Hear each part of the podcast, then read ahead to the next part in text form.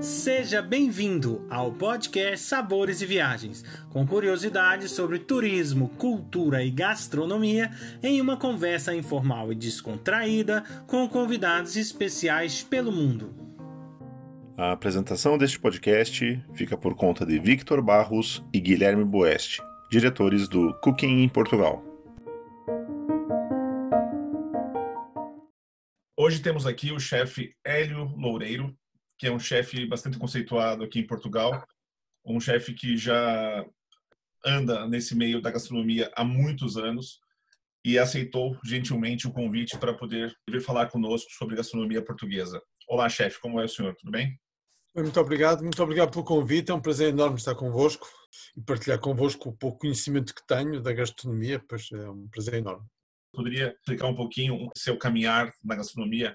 Eu comecei, eu tinha, uh, terminei, fiz o, o liceu aqui na, em, em, Portugal e comecei muito pequeno uh, com o gosto pela cozinha. E uh, se é verdade que há 34 anos, 35 anos atrás, a cozinha e eu não era uma, um, não era muito bem visto, ou seja, aliás, não, é, não era de todo uma, uma, uma profissão de, que nenhum pai desejava para um filho, No meu caso foi exatamente igual, ou seja, os meus pais de todo não queriam ter um, filho que fosse cozinheiro. E uh, foi um bocado, uh, foi bastante duro fazê-los entender que essa era a profissão que eu gostava, que era a profissão que eu queria. Portanto, quando terminei o liceu, fui para a Escola de Hotelaria e Turismo do Porto e, e aí comecei a minha carreira.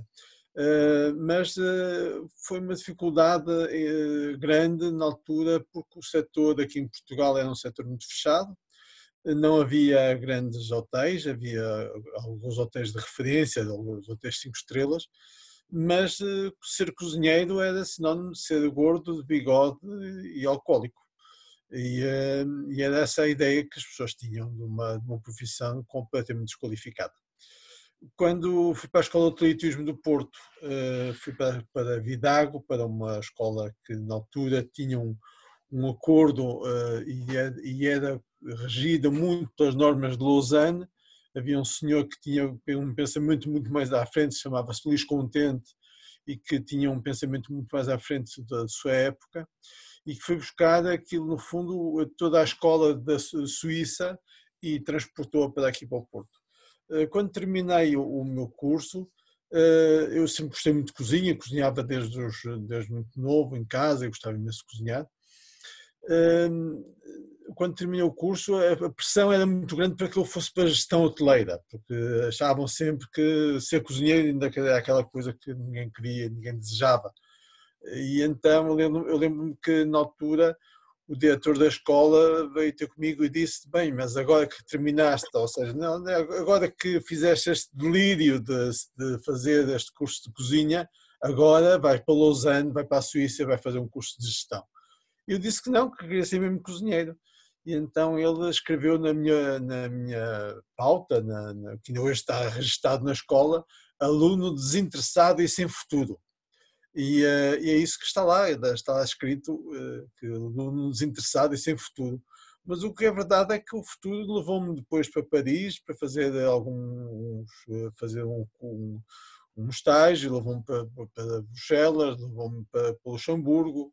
Uh, depois aqui no Porto fiz entrei para o Meridien, para o Meridien Etoile, a Meridien Porto, depois o Meridien Etoile em Paris. Eh, para o Sheraton, de, para o Sheraton do Porto, antes disso para o, eh, para o Hotel Quinta do Lago, que pertencia, a, que pertencia na altura ao Oriente Express, que era das maiores cadeias, e é das maiores cadeias internacionais de hotéis de luxo, e foi assim que eu, consegui, que eu comecei a minha carreira e que formei a minha carreira, sempre aliada muito a, a um, uma coisa que para mim faz todo interesse e tem todo interesse que é a parte cultural e a parte, a parte histórica, ou seja, não, não consigo conceber a, a gastronomia sem esta parte histórica, sem esta parte da, da cultura ligada à, à, gastronomia. Como que o senhor leva, né? Como que o senhor transmite a parte culinária, a parte gastronômica da região ou de todo Portugal para esses países que vai e como que isso, também estando nesses países, como que absorve né, um pouco a, a culinária deles, o entendimento da cultura deles, integra a parte gastronômica? Os, os, meus pais sempre gostavam muito de viajar. Eu, eu, eu comecei a viajar, agora viaja-se muito. E naquela altura, nos anos uh, finais de 60, princípios de 70, viajar era uma, uma, novidade. As pessoas não faziam turismo com a mesma facilidade que fazem nos dias de hoje. E a verdade é que uh, aprendi muito novo não só a traçar o, o, o pai que traçava os, os planos da, da, da, viagem, mas íamos sempre, a, fazíamos desvios para ir a alguns sítios por várias especialidades locais, ou seja, para além de visitar os monumentos, os, museus, as igrejas, os sítios uh, uh, que ele achava que eram importantes, íamos visitar aquilo que eram para eles também os monumentos gastronómicos, os monumentos, da, da, os templos culinários.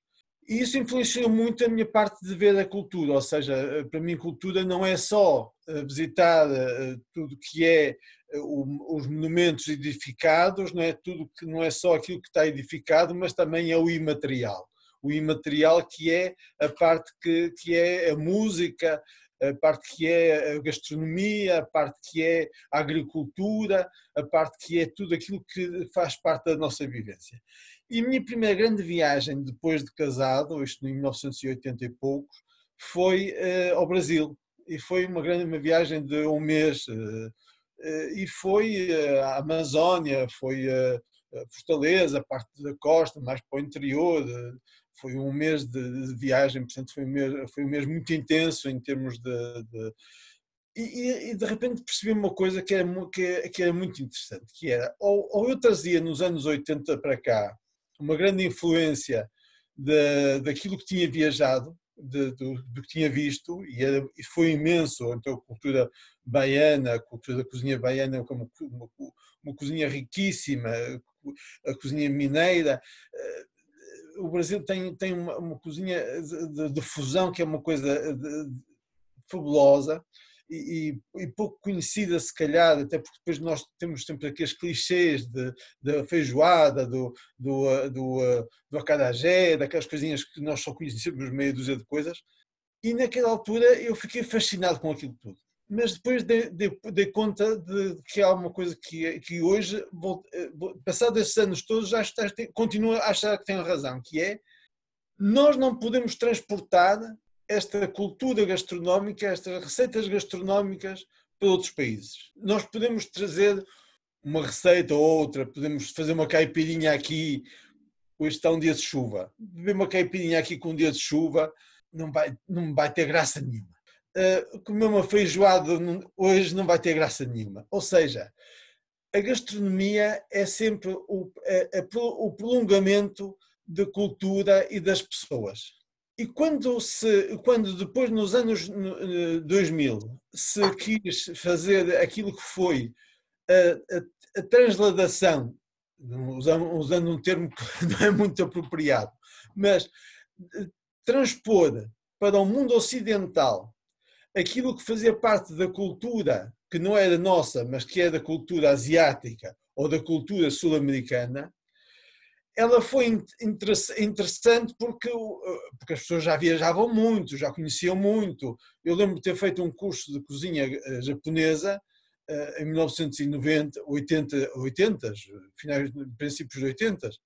Eh, e quando fiz, a primeira vez que fiz aqui em Portugal, tempo, tempura não, mas o, o o sushi e o sashimi estavam aquilo, odiavam aquilo, as pessoas, eh, o wasabi eh, deixavam aquilo. Foi preciso 20 anos para as pessoas começarem a gostar daquilo. E agora parece que é moda. Mas, na verdade, é uma intromissão tão grande na nossa cultura, na nossa gastronomia, que aquilo pouco nos diz. E se repararmos bem, uh, o que é que acontece hoje em dia é que nós afetamos tanto o nosso planeta com estas coisas, que é eh, nós deslocamos, fazemos deslocar toneladas de, de, de, produtos de países uns para os outros, só pelo belo prazer de termos aqui agora abacate, porque achamos que o abacate veio salvar a humanidade ocidental. Trazemos aqui noa do Peru e matamos os peruanos à fome porque achamos que, que, que a quinoa, que é a salvação do planeta em termos de cereais no Ocidente, eh, eh, comemos abacaxi como não soubesse amanhã, esquecendo que as pessoas que estão no sul da, da, do, do, planeta eh, são ressarcidas a um euro por dia para apanhar abacaxi. E nos anos 90 eu visitei plantações de cacau onde as pessoas nunca tinham comido chocolate. E é por isso que essa proximidade hoje é cada vez mais importante. Para além da biodiversidade, da sazonalidade, mas nós, nós devemos ter em conta essa proximidade. E é por isso que, quando nós falamos que os portugueses foram pioneiros na globalização e foram porque trouxeram e, e, e mesclaram uma série de produtos, levaram café para o Brasil, levaram cacau, trouxeram de lá produtos para cá, levaram, plantaram, trouxeram as batatas, trouxeram o milho maíz, trouxeram, trouxeram os pimentos, o tomate.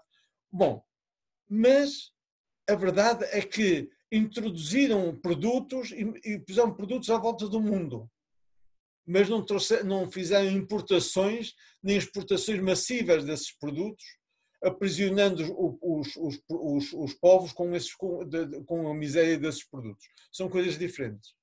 Uma coisa é nós levarmos para o Brasil a pimenta, outra coisa é nós continuarmos a produzir pimenta em África obrigando os africanos a produzir pimenta a um, a um, a um preço miserável. Isso são coisas muito diferentes. Eu, eu, acho sempre muito interessante quando nós fazemos experiências. A experimentação faz parte natural da vida. Uh, se, mas há, há, uma coisa que nós não podemos nunca esquecer. Tradição, semanticamente, quer dizer transmissão, quer dizer transmitido. Uh, e nós devemos, quando as pessoas dizem, ah, é muito tradicionalista, ah, é muito conservador, uh, como, e, e, e, colocam os rótulos às pessoas como se elas fossem eh, do passado, ou seja, como se eu tivesse 500 anos e fosse uma, uma, uma tivesse numa redoma ou tivesse num museu. A questão não é essa, a questão é que uh, nós, para manter, manter uma tradição, temos que saber a história da, das coisas e temos que saber de onde é que elas vêm e para onde é que elas vão quando nós não temos o conhecimento delas, elas praticamente desaparecem. As traduções também se criam, porque uma, uma francesinha que foi feita há 50 anos é uma tradição recente, tem 50 anos, não tem, não tem 500 anos. O que nós temos que saber é quais são as nossas tradições, a nossa cultura portuguesa. A partir daí, nós podemos desenvolver aquilo que queremos. Eh, sendo que nós nunca podemos perder é a linha, é o fio condutor da nossa cultura, que é nossa, da nossa gastronomia. Ou seja, nós, nós podemos e podemos reinventar, e podemos criar, e podemos fazer e fazer fusões, mas não podemos perder aquilo que é o nosso ponto-chave. Quando nós precisamos de colocar por baixo de um cozido à portuguesa uma legenda, então é porque já não, já não entendemos o que é um cozido. Eu no dia em que for ao Brasil e tiver que ter um acarajé e tiver que ter uma legenda por baixo de um acarajé, então não é um acarajé, é outra coisa qualquer. É porque alguém, alguém reformulou, reinventou, restaurou, inovou, fez um... Pode ter o mesmo sabor, pode ter a mesma textura, pode ter... Mas se eu não, se eu, quando olho, quando cheiro, quando vou a provar, não tem o mesmo sabor do acarajé, ele até pode dizer com acarajé que é a minha, a minha interpretação, porque agora eu gosto muito destas coisas, da minha interpretação, eh, como se fossem maestros, não é? os maestros é que dizem a minha interpretação de Bach ou a minha interpretação de Brahms, mas uma, uma questão é, é que as interpretações que os maestros fazem são limitadas à pauta do autor. Não são, não são, não são a, a desconstrução da música do autor. E isto muitas vezes é que as pessoas não entendem, que uma coisa é interpretar uma receita ou reinterpretar uma receita. Outra coisa é destruí-la por completo e que nós ouçamos a, a Quinta Sinfonia de, de Beethoven ou a, a, um concerto de, de, de Bach e não, e, não, e não o reconheçamos. Isso, ah, mas olha, mas olha, estão lá as notas todas. Claro que elas estão todas, eh, só têm sete, as, as músicas só, só têm sete notas, por isso elas vão lá estar todas. Agora, nós não reconhecemos nada daquilo. E isso é que é o perigo. Essa é que é a grande diferença. Mas os grandes chefes, esses sabem que há ali uma, uma, uma linha onde se pode ir onde não se pode ir. Nós não podemos olhar para um prato e dizer isto é uma, uma um, um, prato fantástico da cozinha tradicional portuguesa e nós não o reconhecemos nem visualmente, nem em textura, nem em sabor, mas achamos porque ele diz que é a desconstrução de. Uh, não, isso, não, isso não existe. Forma de transmitir, né? Transmitir toda essa história, toda a bagagem cultural que vem da gastronomia, né? Se a gastronomia, toda essa parte filosófica está envolvida dentro do processo, né?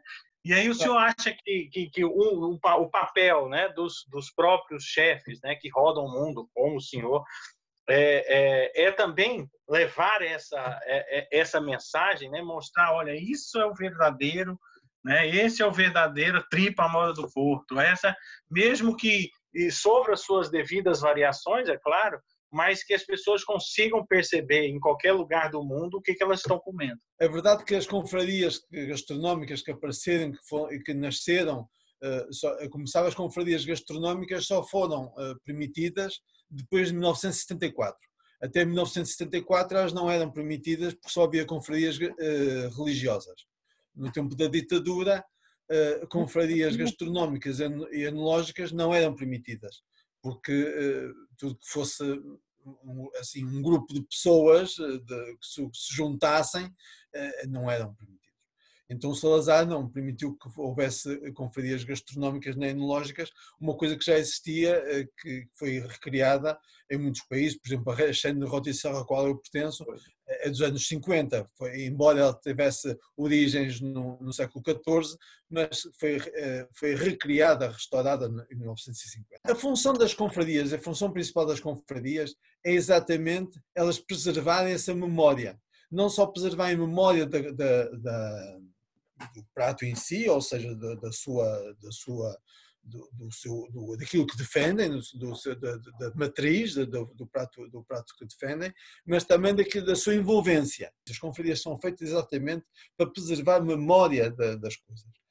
Eu faço parte de 35 confrarias em Portugal, mas sou fundador de uma, uma confraria que, que, que, é a Confraria das Tripas à Moda do Porto, que nasceu para que não se acabasse a receita das tripas à moda do Porto. Em 1998, aconteceu, como bem se lembram, eh, uma, uma coisa que foi as vacas loucas. E as vacas loucas tiveram uma, um, um, foi um acontecimento a nível global uh, e que, uh, de repente, as pessoas estavam com medo de comer não só a vaca, vaca né, carne de vaca, mas também as próprias vísceras da própria vaca. Ainda hoje, em Portugal, não se pode comer, por exemplo, a moleja da vitela. Se come em França, em Portugal não se pode comer a moleja, a moleja da vitela, que é a glândula de crescimento da vitela. A mioleira da vitela, que é uma coisa que sempre se comeu, também não se pode comer, hoje também é proibido come-se noutros países, cá em Portugal não se come. E criou-se aqui um problema que era se se podia comer tripas à moda do Porto ou não. E foi preciso criar uma confraria que eh, pediu opinião a vários eh, entendidos na matéria, entre eles um endocrinologista, Dr. Emílio Pérez, eh, académicos da Universidade do Porto, pessoas docentes e pessoas que eram verdadeiros especialistas, para que dissessem que uma coisa que, alguns sabiam, outros não, que as tripas à moda do porco não são feitas com o intestino do porco, são feitas com o estômago do porco do porco não, da, da, da vitela, perdão. São feitos com o estômago da vitela. A partir que se feito com o estômago da vitela, é que não tem perigo nenhum para a saúde pública. E foi preciso criar várias iniciativas e várias e a confraria e, e sobretudo várias iniciativas para que as pessoas pudessem ver e pudessem uh, continu, continuar a ouvir o nome da, da, das tripas à moda de Porto para que se fizesse memória e não se esquecesse. Porque, e agora reparem, Passar, isto foi em 98, nós estamos em 2020, e se forem a Lyon, ou se forem a Cayenne, ou se forem a, a, a Bordeaux, a cidades onde existiam exatamente receitas iguais às tripas à moda do Porto, com, com, as suas, com as suas uh, alterações normais de, de, do receituário, elas praticamente desapareceram dos restaurantes. E havia restaurantes, por exemplo, em Lyon, uh, talhos em Lyon, que só vendiam dobrada. E eles desapareceram. E isto é que foi a obrigação e foi aquilo que, que fez com que a confraria existisse. Foi exatamente para que elevasse esta receita e dissesse esta receita das tripas à moda do Porto não pode desaparecer. Primeiro, porque não é verdade que as tripas façam mal, o contrário, é um prato tradicional português e é um prato tradicional da nossa terra, e, mais, e, e, e, sobretudo, e também, não é sobretudo, mas também, porque é o nome que até nos dá, até, é, é, o prato que até nos dá o nome aos, aos que é tripeiros. Tripeiros são aqueles que gostam de tripas. Logo, não fazia-se daqui a 20 anos ou 30 anos, quando se perguntasse a alguém porque é que é um tripeiro, as pessoas nem sabiam porque é que é um tripeiro, não é? Ou seja, tinham que ir ver ao, ao, aos manuais das escolares, se os houvesse nessa altura, porque é que sabiam ser tripeiros. Agora já sabem. Mas repare também que ao fim de 20 anos, se perguntar a um jovem de 20 e poucos anos qual é o prato mais tradicional da cidade do Porto, a pessoa vai dizer que é francesinha, que não são as tripas à moda do Porto.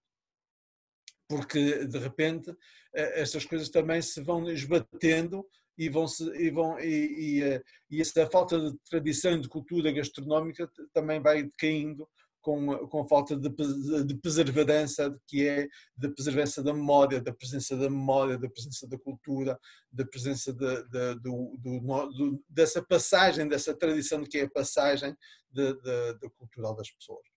O senhor esteve à frente como chefe da seleção nacional portuguesa.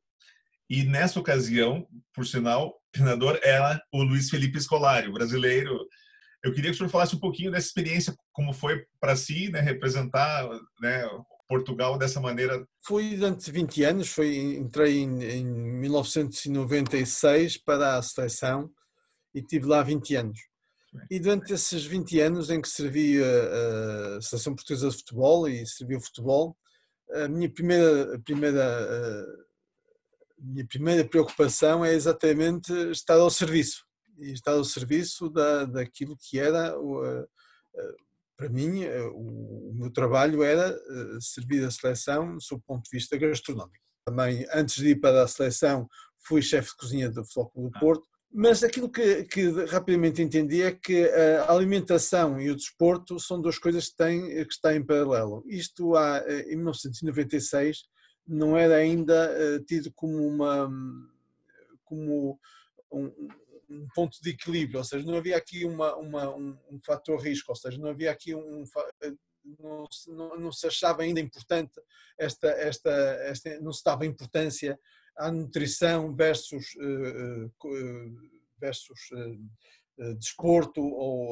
ou, ou competição de, de, sobretudo de, de alta rentabilidade foi nessa altura que comecei a estudar, não só com alguns nutricionistas, coisas que já me tinha referido antes, com o Dr. Emílio Pérez, que foi o pai da nutrição em Portugal, que eu já conhecia, eh, que comecei a ver exatamente qual era a importância da alimentação no desenvolvimento dos jogadores, no desenvolvimento dos atletas de alta competição. E foi aí que, que, que, que fiz um, um, trabalho que, que me orgulho ainda hoje de ter feito e de ter desenvolvido dentro dessa área, que acho que foi muito importante e que, e que ajudou muito a, a ver não só a alimentação dos jogadores, não só a alimentação dos atletas, mas que ajudou também os nutricionistas a ter hoje a importância que têm a nível da, da sobretudo dos, dos, dos, clubes de futebol. Hoje é impensável um, uma, uma, seleção, um clube de futebol, um atleta não ser acompanhado por um nutricionista. Eh, coisa que na altura, em 96, não nem se falava nisso, não havia. Os médicos também pouco sabiam sobre, sobre nutrição. Havia os endocrinologistas, esses sim que são especialistas na alimentação, mas os, os, os médicos da clínica geral mas eram os chamados, um pouco sabiam de alimentação, sabiam umas linhas básicas. Quando veio, quando, quando veio o Filipe Scolari, de facto é quando se dá aquele boom na, aquele, na, na, nossa seleção. A nossa seleção é, só, só se falava dela quando havia o, os, grandes eventos, quando nós éramos apurados o Filipe Scolari foi de facto uma lufada de ar fresco na, na, seleção portuguesa de futebol. E foi aqui foi eh, foi ele que colocou a seleção eh, não só a ser o símbolo da, da, da nação portuguesa eh, mas colocou também como, como uma grande referência de união entre os portugueses. Não, não, houve nenhum, até aí não tinha havido nenhum e nunca houve nenhum selecionador que tivesse impulsionado tanto a seleção, a seleção portuguesa de futebol ao ponto que, que, ele, que ele uniu, que ele, juntou, que ele juntou os portugueses todos à volta de um, de um time.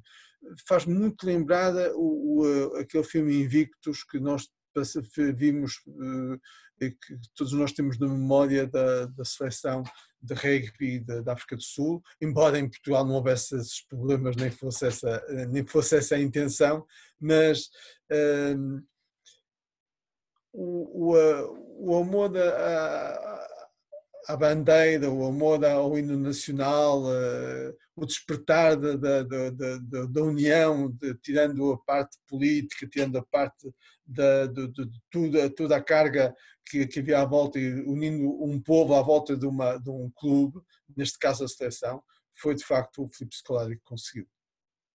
Eu gostaria muito de agradecer por poder conversar conosco da gastronomia portuguesa, da sua história, que é muito relevante e com certeza o senhor, é, obviamente, já marcou e continua marcando a história da gastronomia portuguesa com grandes chefes que estão pelo mundo, não só cá.